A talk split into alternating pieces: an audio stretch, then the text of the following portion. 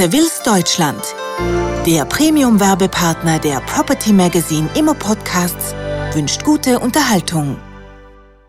Welche Bewertung ist die richtige? Ein Beitrag von Kerstin Dressel, Director bei der Ernst Young Real Estate GmbH und Dietmar Meister, Partner bei der Ernst Young Real Estate GmbH.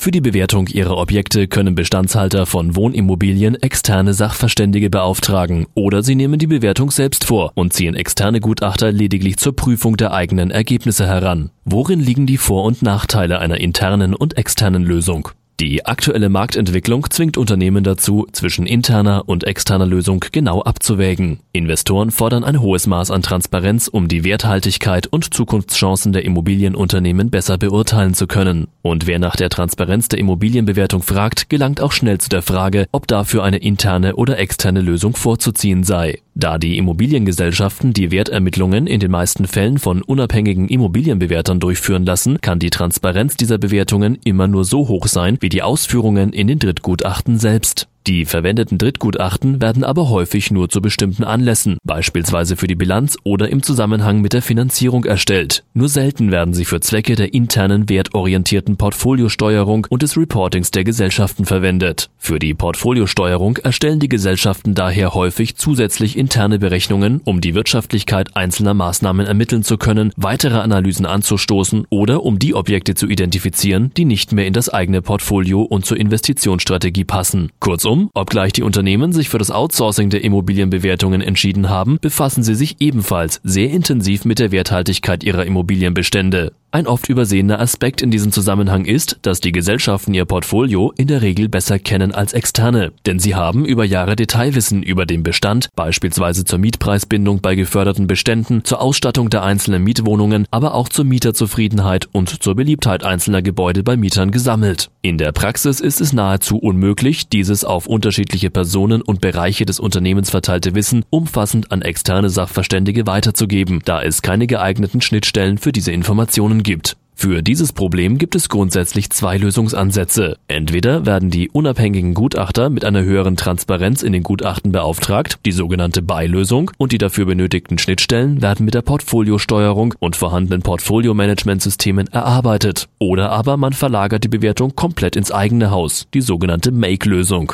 Eine berechtigte Frage, die in diesem Zusammenhang vor allem von Investorenseite schon häufig thematisiert worden ist, ist die nach der Unabhängigkeit der jeweiligen Wertermittlungsergebnisse. Wie kann diese Unabhängigkeit gewährleistet werden? Entscheidet sich das Immobilienunternehmen für eine Bewertung im eigenen Haus, so ist dafür zunächst ein geeignetes Bewertungsmodell auszuwählen oder zu programmieren. Dazu bedarf es eines bestimmten Fachwissens, das, sofern es nicht im eigenen Haus vorhanden ist, eingekauft werden muss. Doch bevor es an die eigentliche Wahl der Bewertungsmethodik und die Programmierung eines Bewertungsmodells geht, muss zunächst analysiert werden, welche Informationen für die Bewertung zur Verfügung stehen. Neben dem Mengengerüst der Immobilien selbst sind dies beispielsweise Analysen des Bestands, wie zum Beispiel die Fluktuation, der Leerstand, die Schönheitsreparaturen beim Mieterwechsel, Marktinformationen, Wirtschaftsdaten und vieles mehr. All diese Daten haben eines gemeinsam. Sie sollen in irgendeiner Form in die spätere Wertermittlung einfließen. Erst wenn man genau weiß, welche Informationen der Wertermittlung zugrunde gelegt werden können und den Bestand genau kennt, kann man das am besten geeignete Bewertungsverfahren auswählen. Im Regelfall bildet bei großen Wohnimmobilienbeständen das Discounted Cashflow Verfahren, kurz DCF-Verfahren genannt, eine sinnvolle Grundlage, da hier die speziellen Besonderheiten des jeweiligen Portfolios sehr transparent und übersichtlich dargestellt werden. Da das DCF-Verfahren nicht normiert ist, stehen den Anwendern dieses Verfahrens zahlreiche Ausgestaltungsmöglichkeiten offen.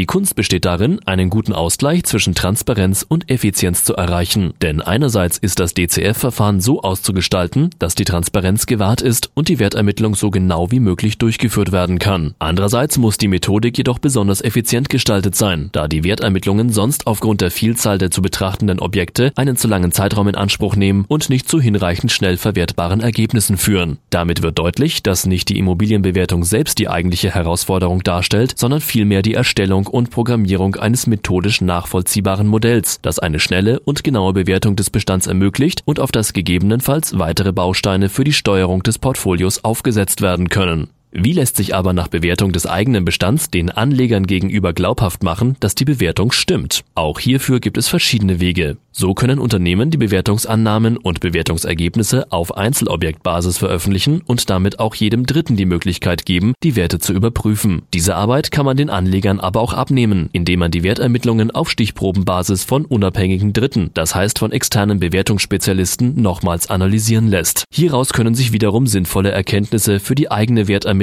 und die zugrunde gelegten Annahmen ergeben. Nutznießer einer solchen Überprüfung der Bewertungsergebnisse ist auch das Portfolio-Management, das auf eine unabhängige Quelle verweisen kann und dadurch auch in internen Diskussionen an Glaubwürdigkeit gewinnt. Dies war ein Beitrag von Kerstin Dressel, Director bei der Ernst Young Real Estate GmbH und Dietmar Meister, Partner bei der Ernst Young Real Estate GmbH. Property Magazine, Ihr Portal rund um die Gewerbeimmobilie und Savills Deutschland bedanken sich für Ihre Aufmerksamkeit und wünschen Ihnen einen guten Tag.